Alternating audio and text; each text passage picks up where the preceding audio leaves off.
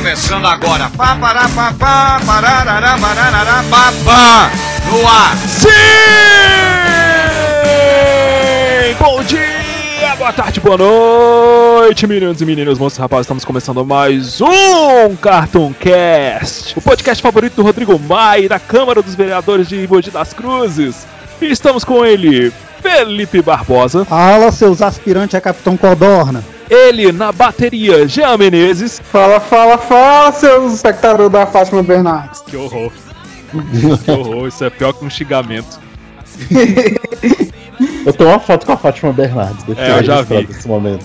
William Bonner? Tô na fanbase, pô.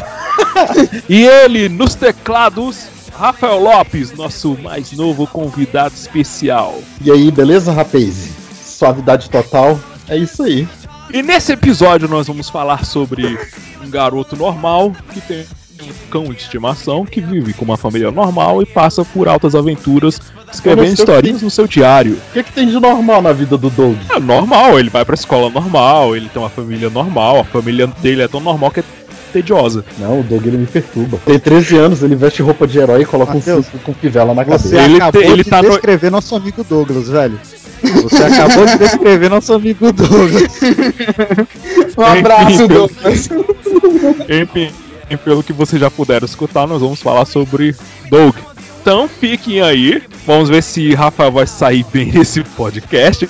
E vamos ver se o Jean não vai cair de novo. Fiquem aí porque o episódio tá muito bom. Nós não gravamos ainda, ele tirou. Mentira, gravamos sim.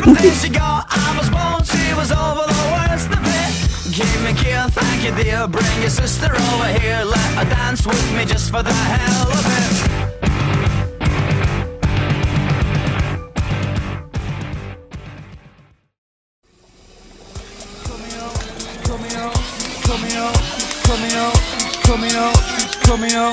It's there. Então, Doug é uma série animada americana do canal Nickelodeon foi o primeiro cartoon da Nickelodeon produzido e exibido, estrelando um garoto de 12 anos chamado Douglas Yancey Funny. Originada de um livro nunca publicado chamado Doug's Got a New Pair of Shoes, do artista e criador da série, Jim Jim, e do escritor John Aaron. A série ela estreia na Nickelodeon em 1991, ficando lá até 1994. E aqui no Brasil, essa fase inicial foi exibida na TV Cultura e na SBT. Posteriormente na Band também, dentro do programa Piquenique da Band. E em 2000, 2009, mais ou menos, a TV Cultura volta a exibir a primeira fase em dois horários. Dois horários da tarde, mais ou menos. Como falamos anteriormente, a série ela foi criada pelo Jim Jenkins, Aham. artista da Nickelodeon em 1990 e produzido pelas empresas do Jenkins, chamada Jenkins Productions Company e pela Jumbo Pictures. Você consegue falar esse nome de novo? Como assim? Perdão, não peguei Repete pra mim, por fa- por favor. Esse nome aí de novo. Qual dos dois nomes? Production Ah. Company um. Jim Jenkins. Dig Production Company. É, a Jenkins Production Company e a Jumbo Pictures. Toma, Wizard. Ah, Toma. Sem patrocínio. Patrocínios, por favor. é. Nunca, Sem nunca é tarde patrocínio de o cara nunca- conseguiu. Nunca é demais pedir patrocínio. Matheus, tem que abrir um catarse, cara. Coloca aí, pedir pra galera botar um apoio, mandar um repag do PicPay. Um repagzinho de 5 conto aí já ajuda, pô, a fazer um podcast. Rafael, Rafael, a Ah. única Ajuda- audiência que nós temos é só de nós três. E Isso se é tirar o. Jean que não escuta, é só eu e o Felipe. Ah, tá bom. quem é que consome o próprio conteúdo? Você falou da produtora do Doug, né, e tal. É, eu- acho assim que eu não queria que eu me posicionar, em, tipo, em relação a ser o chato do Doug, porque eu tenho algumas críticas, assim, à produção da série e algumas críticas estéticas à série também, mas tanto a produtora, que foi a Jumbo, quanto é, o animador Jim Jenkins, foi o auge dos dois, né? A série Doug, Hum. que culminou posteriormente no filme também. Então a gente tá tratando sobre o super trunfo da produção dessas duas aí que são quase independentes, né? Não são completamente. Sim. A do Jim Jenkins ela foi criada justamente porque abraçaram a ideia do Doug e ele resolveu produzir a série um pouco mais na sequência. Então isso deu pra ele uma chance de mercado dele estabelecer a empresa dele um pouco melhor. Que se eu não me engano, atualmente nenhuma das duas existem. Então acho que as duas foram incorporadas pela Disney, se eu não me engano. Então não deu tanto futuro assim. Sim. Ah, Deus Mas sim. A única a coisa série, que ele ela fez teve- com sucesso.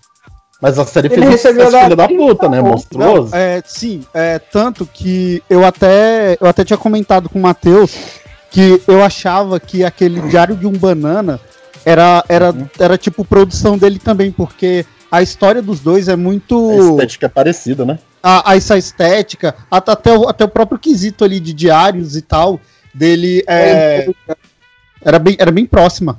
Eu acho que só uma parada massa assim, da série do Doug, assim, que, que eu acho que alguns roteiros do- dos episódios eles são um pouco rasos, mas tem uma parada assim que eu acho muito massa da introdução de todo episódio do Doug, é esse lance dele te ensinar na perspectiva do Doug contando algo que já aconteceu com ele. Então, na real, o que pra mim fica muito claro é que na maioria das vezes a gente não tá vendo a realidade, a gente tá vendo um recorte que o Doug teve, a visão que ele teve daquelas situações.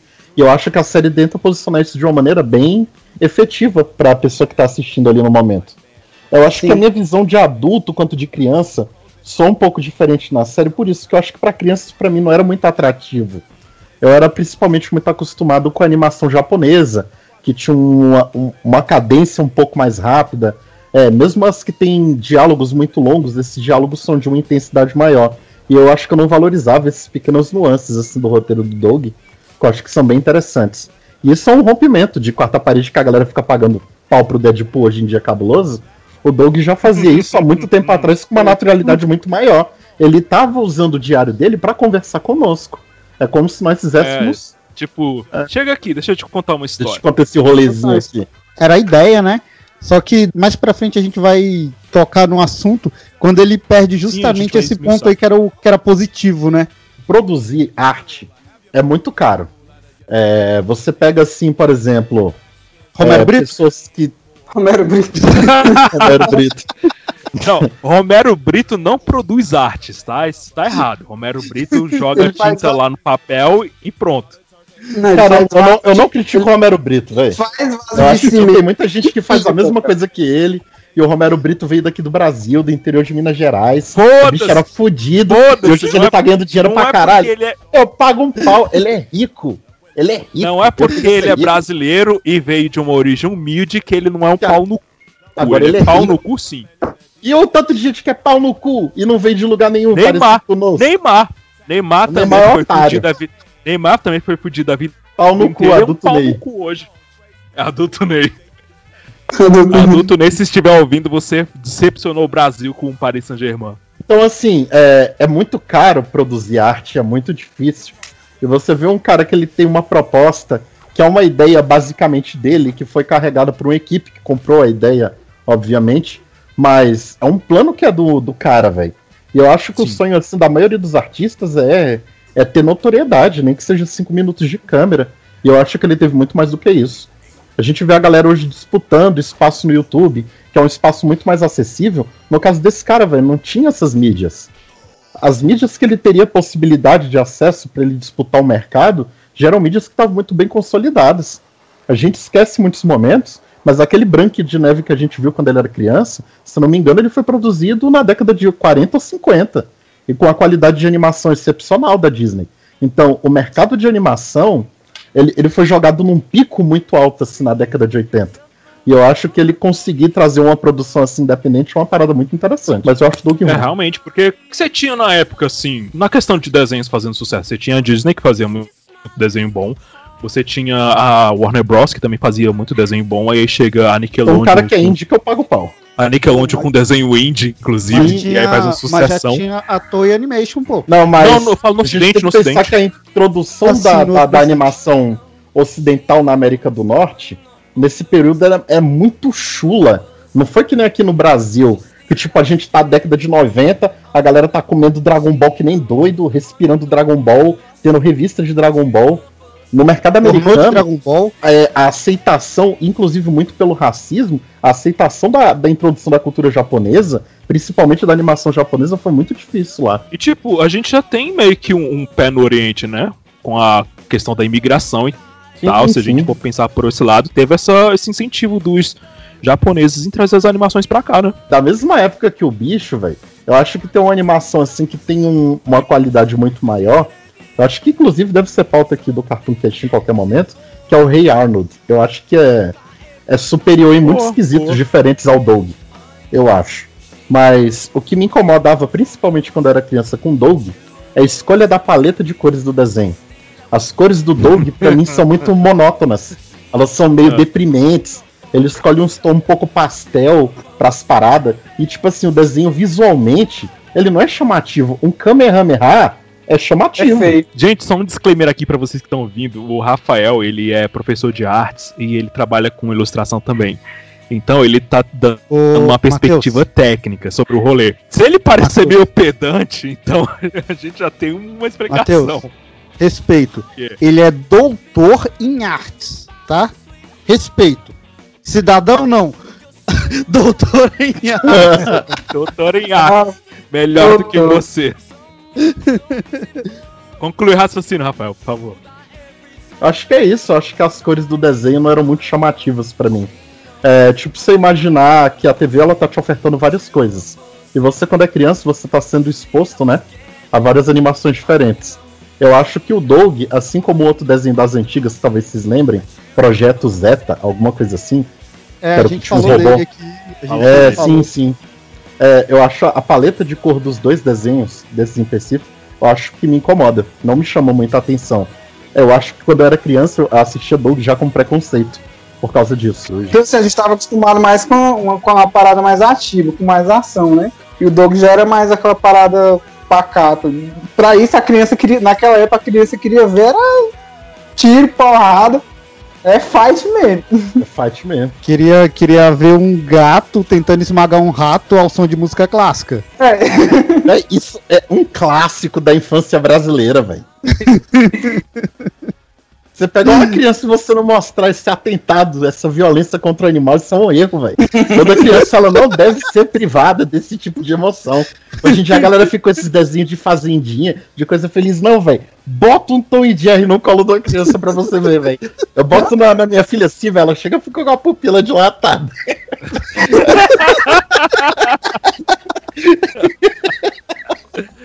Ei, mas tu parar pra pensar, se tu for mostrar qualquer desenho, tipo, desses mais antigos, assim, pra uma criança hoje em dia, ela vai, vai agir de certa estranheza, porque, por exemplo, até pela proporção, porque antigamente era aquela 4x3, né?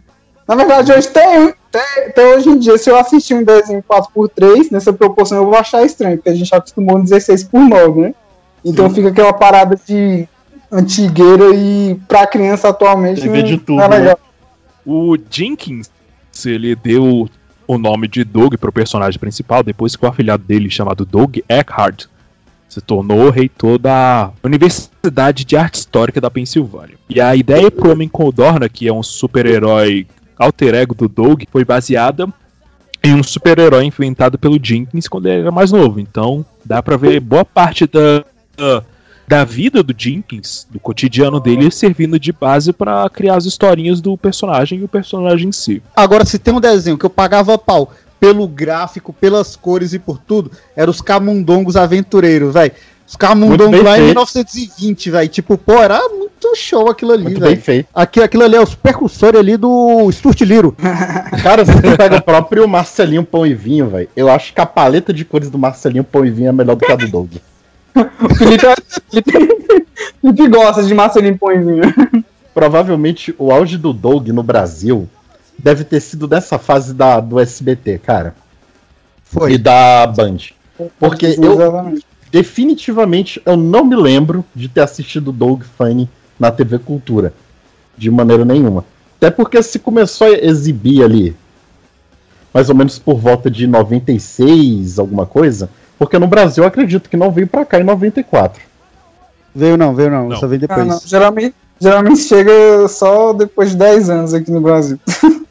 Eu acho que a fase que ele mais explodiu assim é aquele. Eu acho que o Doug passava no sábado animado, velho. E também no TV Cruz.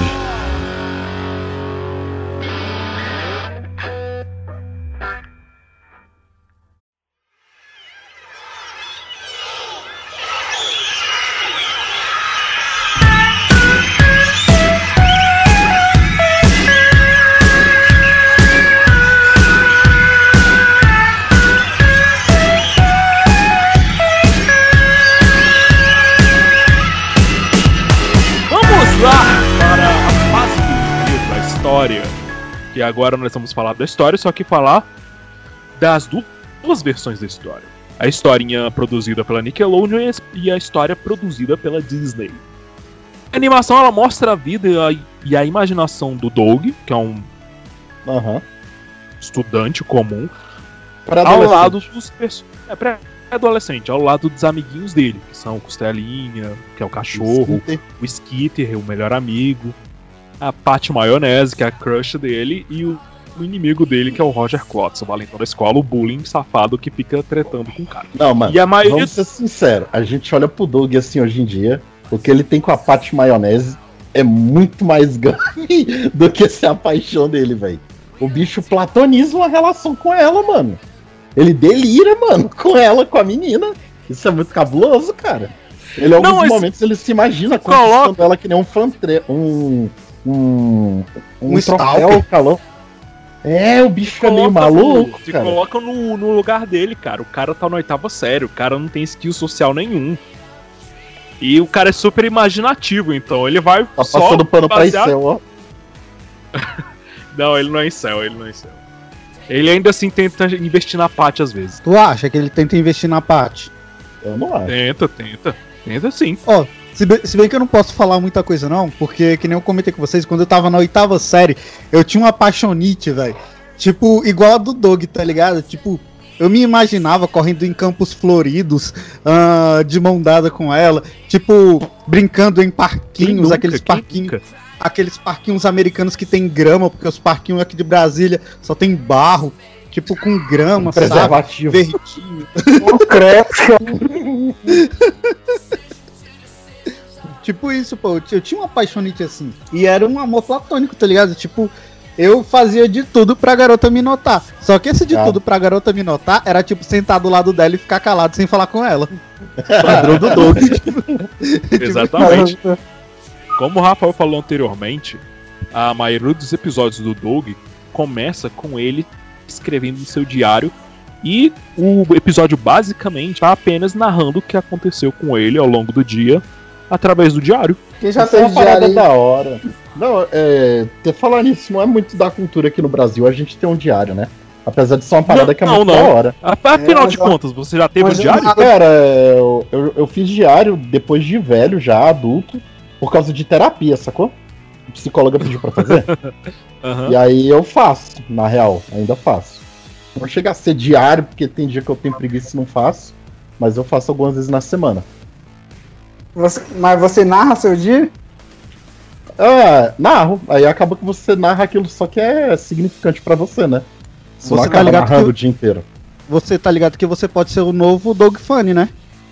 Não, eu tenho medo do Doug.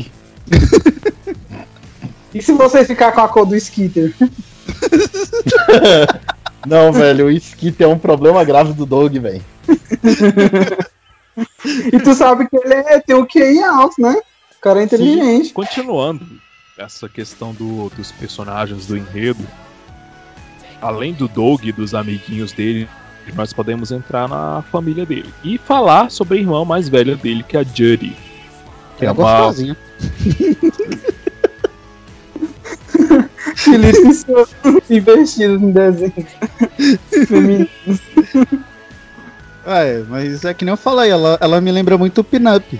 Vocês não concordam com isso, mas ela me lembra muito Rockabilly ali e tal.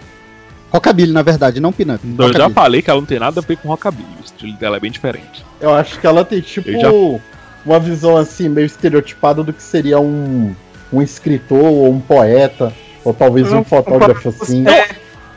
Ela é do tipo que quer fazer várias coisas artísticas ao mesmo tempo. E não Ela é faz O nenhuma, né? foco dela é teatro. O foco dela Ela é quer teatro, fazer mas tudo ela é e não faz nada. Ela é super performática, faz poema, faz interpretação, é, é, é muito louca. A Judy, ela é super performática, ela é mega dramática, ela sempre exagera na- nas performances artísticas dela. E pra mim, ela é uma das que mais tem personalidades na família, além do cachorro. Porque o restante é, tipo, muito. É, além do cachorro, porque o restante é muito blazer, tipo. Não, eu é acho muito que... normal. melhor personagem é o cachorro. que, que ela tenta ser tão assim diferente do, do- do- da normatividade que pra mim ela é só muito artificial.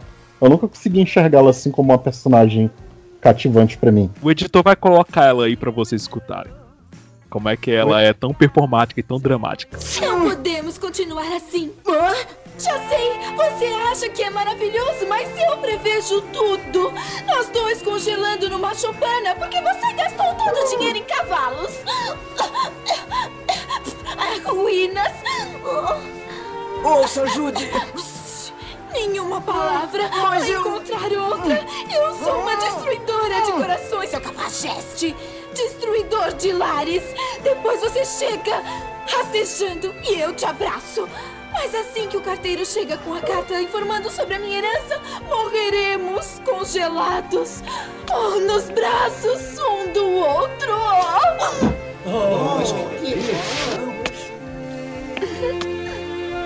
Então, mon ami, pelo seu bem, vos digo adeus. Pense em mim quando quiser. Adieu, adieu, adieu.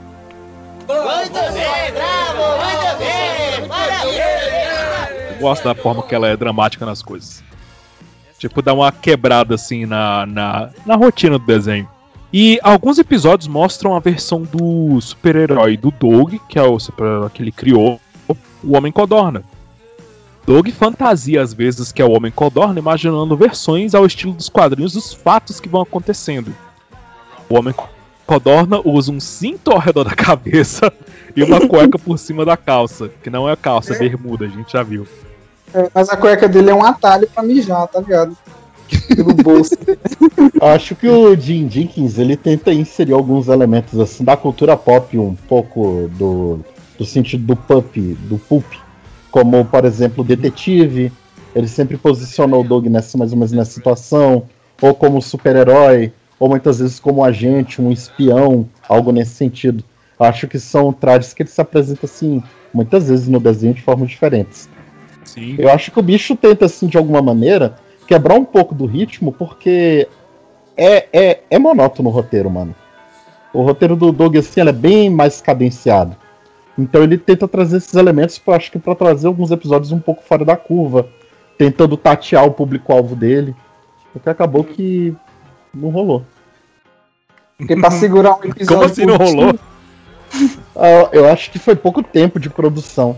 Você vê assim, tem coisa muito pior que foi feita durante muito mais tempo, sabe? Tipo Simpsons. Acho que da 16 temporada pra cá, o negócio se perdeu. Ô, ô, ô, não continua, cara. Ah, não, Agora que eu velho. lembrei de uma coisa. Não, não, eu vou, te, eu vou contar uma coisa que aconteceu comigo. é Que eu faço parte de um grupo que discute cartoons no Facebook. E aí eu fui falar a mesma coisa, que Simpsons já, já devia ter acabado há muito tempo. A galera quase me crucificou. Eu me senti Jesus naquele momento. Eu acho que a galera glorifica um pouco os Simpsons, bota assim num pedestal.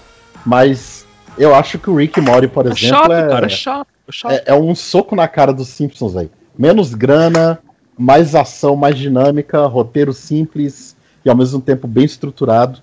Acho que os Simpsons estão perdidos, velho. Os bichos não sabem mais do que falar.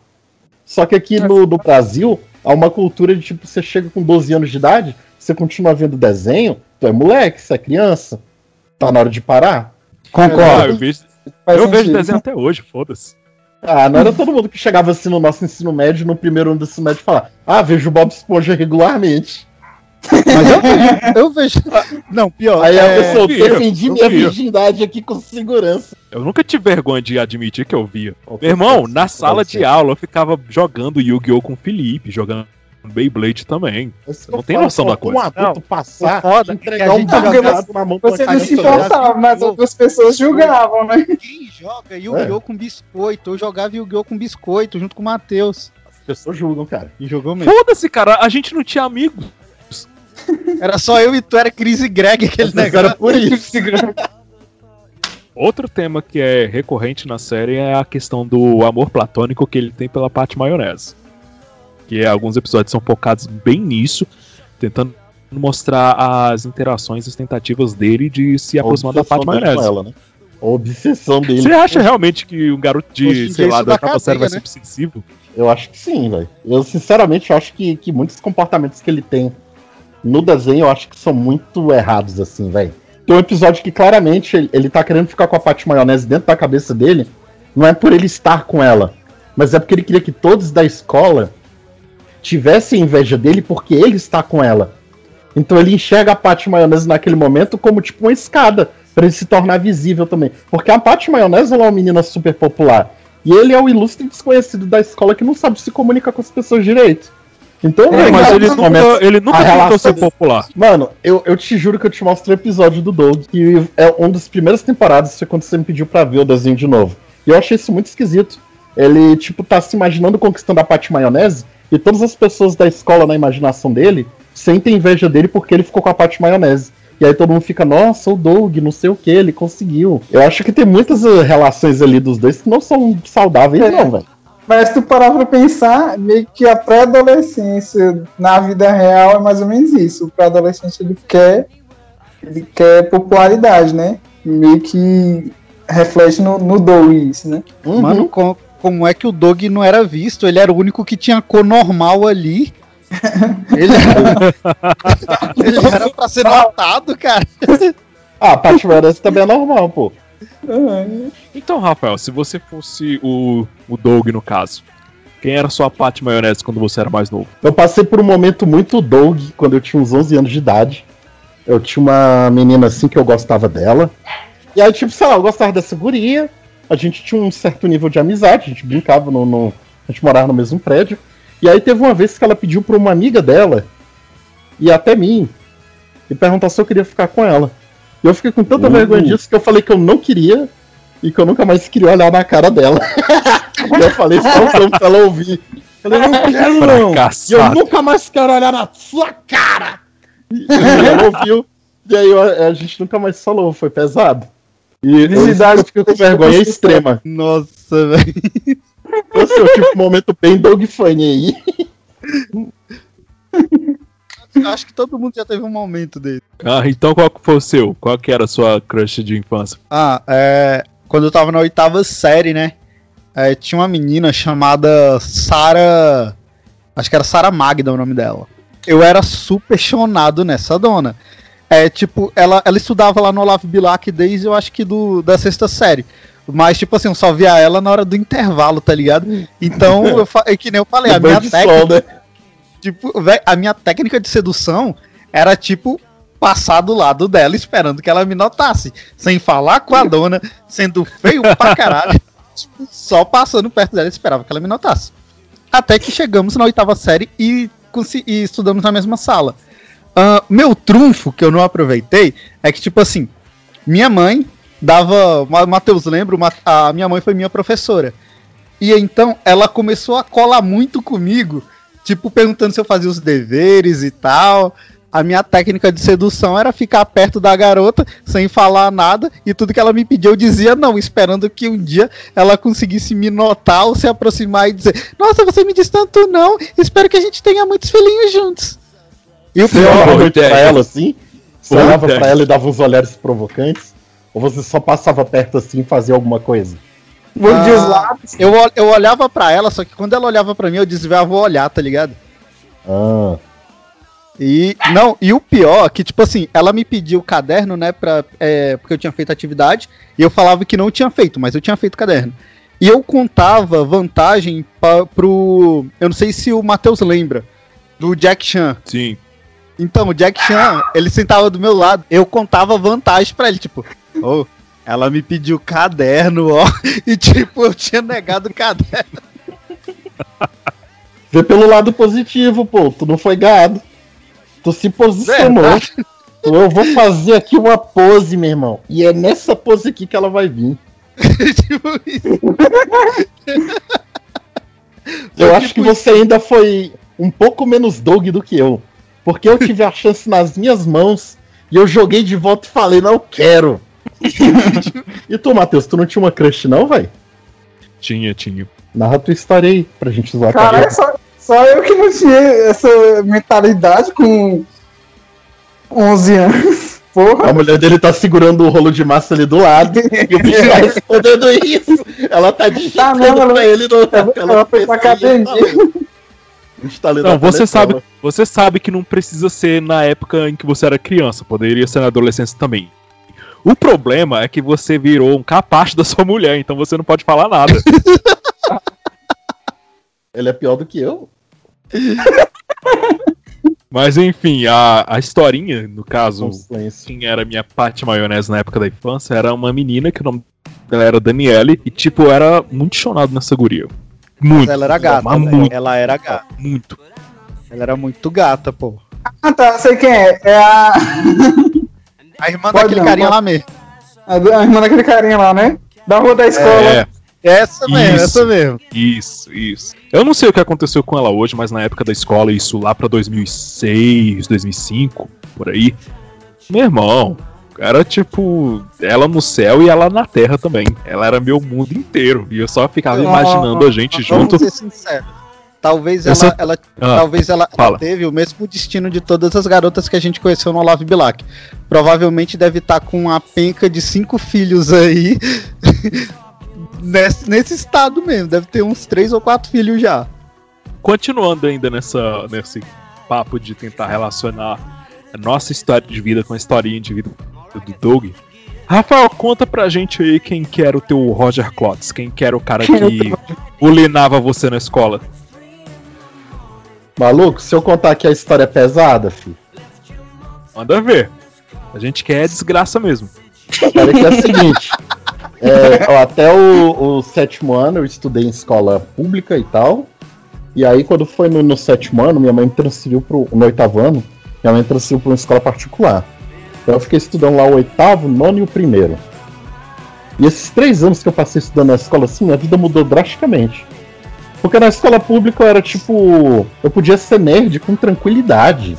Eu podia, sabe, me expressar e as pessoas não. Eu não era notado, porque eu não era ninguém, velho. E quando eu fui pra escola particular, as pessoas começaram a se importar demais com o que eu vestia, com o que eu assistia.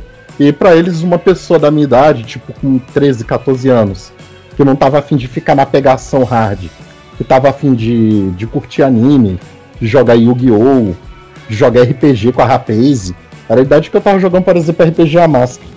E aí tinha um mano da escola chamado Eduardo. O bicho era bem mais alto que eu. Ele. Eu tenho 1,83m agora, eu boto fé com o Eduardo na época. Eu devia ter tipo 1,70m. O Eduardo devia ter tipo 1,85m, mais ou menos a minha altura atual. Ou seja, ele era um pouco mais alto que eu e ele era gordinho também, que nem eu. E ele me chamava de gay, de viado o tempo todo, ficava me bulinando pesado, velho. Ele fez umas coisas assim comigo, try hard. Ele pagou uma guria uma vez pra ficar me seduzindo na minha frente, mano. Caralho. E aí, tipo assim, a guria ficou passando a mão em mim, velho. E, tipo, na minha cabeça aquilo soou errado. E eu falei, não, velho, eu não vou fazer isso.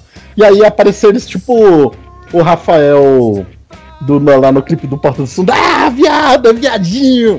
Valeu, viado! e aí rolou esses episódios hard, assim. E aí, eu lembro que minha autoestima caiu muito, eu fiquei mal na escola, meu rendimento caiu pra caralho. É, eu contava pros meus pais, reclamava na direção, porra nenhuma resolvia. E aí, quando foi assim, no início do primeiro ano do ensino médio, minha mãe me colocou pra fazer jiu-jitsu, e fazia muito tempo que eu não lutava uma arte marcial. Acho que já fazia assim uns 4, 5, 6 anos. E aí eu. O jiu-jitsu me deu tipo autoestima, segurança, sabe? Eu ficava em outro ambiente com outras pessoas. E aí eu comecei a me sentir menos intimidado pela figura dele. Até que um belo dia o bicho falava essas paradas, eu peitava ele, sacou? Mandava ele tomar no cu, não sei o que, nananã. Nunca parti pra agressão de fato. Mas aí teve um dia que o bicho foi me zoar assim, velho, e ele era muito orelhudo. E aí eu falei, tipo assim, com espontaneidade, vai tomar no cu, orelha de raquete. Aí eu falei orelha de raquete, ela começou a rir, gritar, ficou louca. Aí eu, eu tipo, suei frio, velho, que eu falei, esse moleque vai me quebrar agora. E aí ele veio pra me bater, mano. E aí a gente saiu meio que assim na porrada e pá. E aí eu, eu peguei ele no estrangulamento. A galera teve que me segurar porque falaram que eu ia matar o bicho. Então assim, eu tive o Roger Klotz, mas eu desci a porrada nele, velho.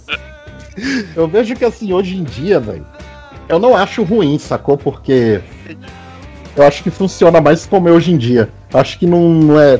Eu acho que é errado você sair na porrada com qualquer um.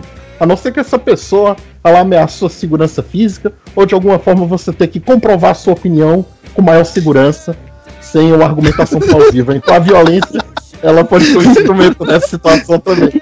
Mas Só chama, só chama pro diálogo quem não se garante na porrada. é por aí mesmo. Hora que você tem que chegar, meu irmão, pegar, botar o pau na mesa e tá aqui, aqui vai pra cima. Eu tive Roger Clocks da primeira série até a faculdade, pra ter ideia. Nossa, na Então- faculdade é otarice, velho. Tipo, eu- o, Mate- o Matheus conheceu o É, meu Roger é. Clocks lá. O Matheus conheceu o, o, Na meu Roger Clocks. faculdade? É, pô, Faculdade. aquele. Aquele. Aquele moleque lá, pô, grandão.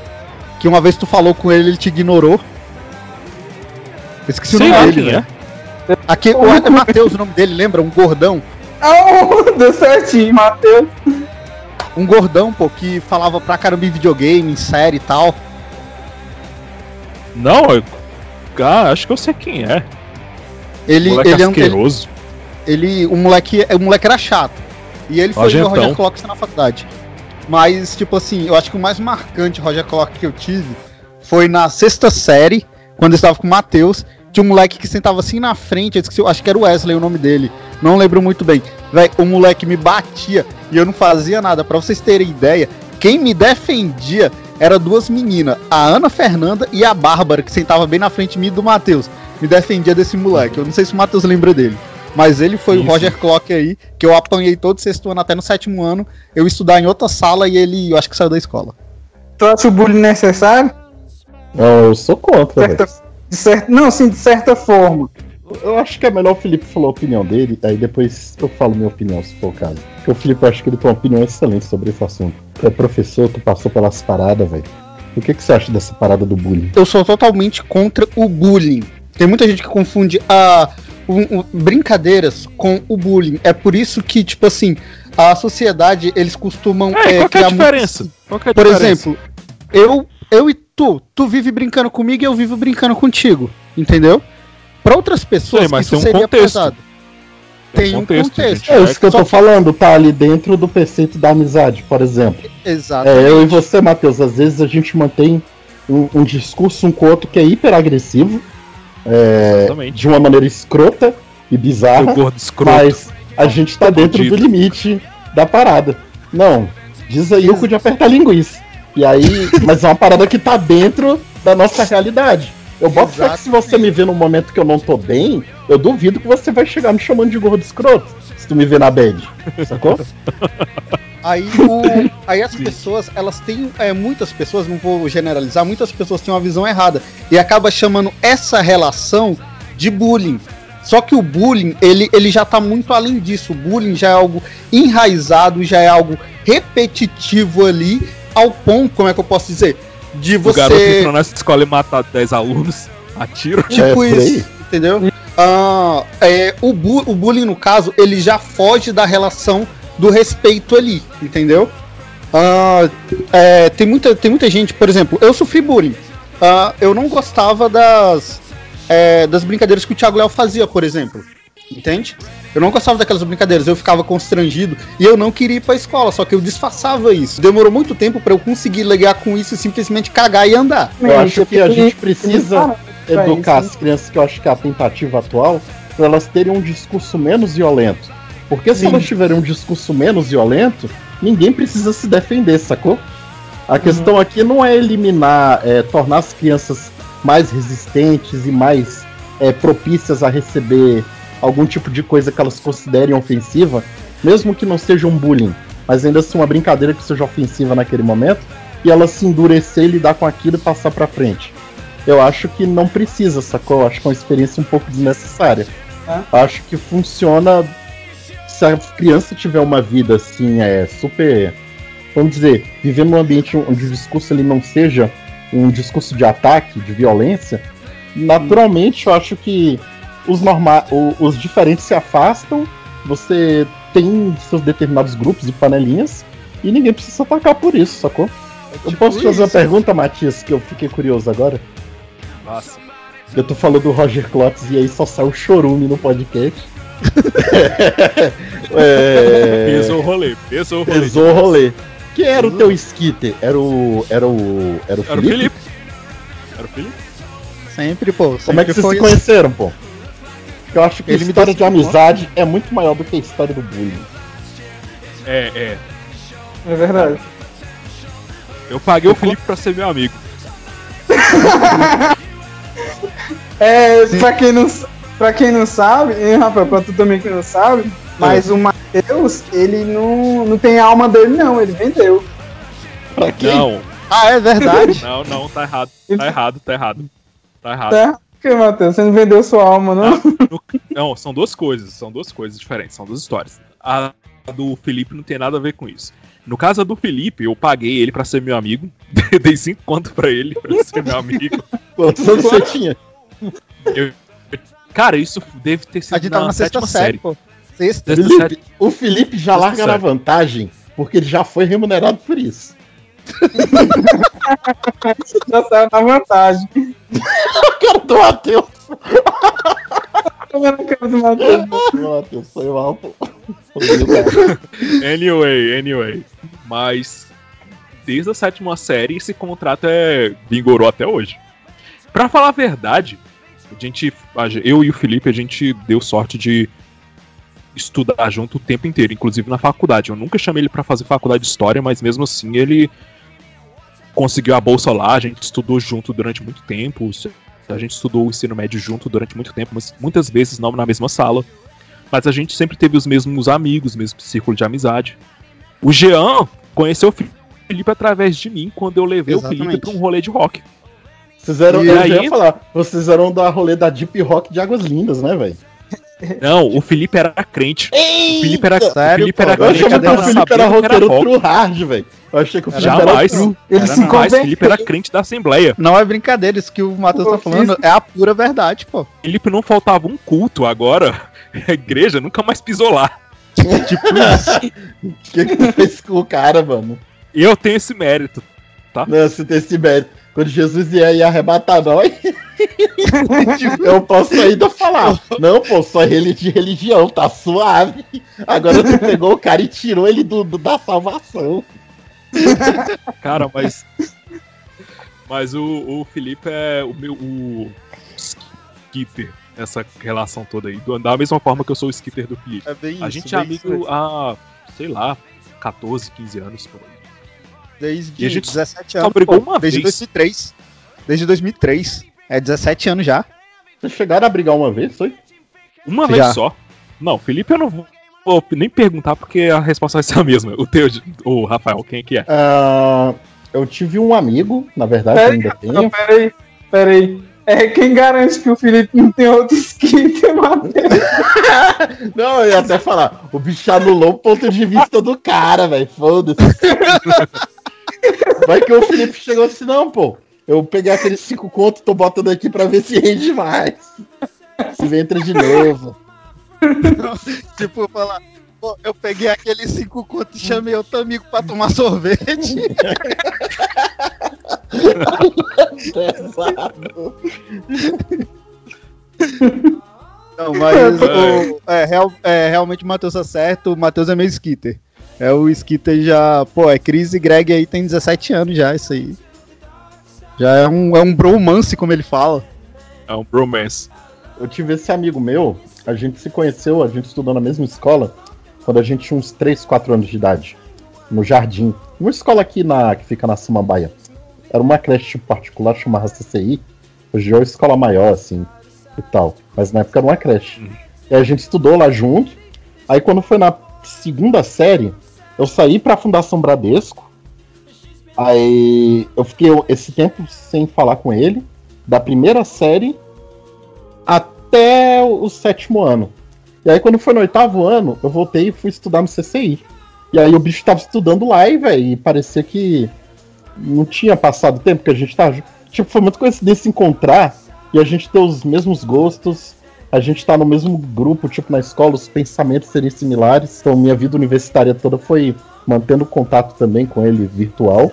Só que aí, tipo, a vida adulta bateu, o bicho se mudou pra Araguari, Minas Gerais, e teve uma filha e pá. Ele é o padrinho da minha filha, né?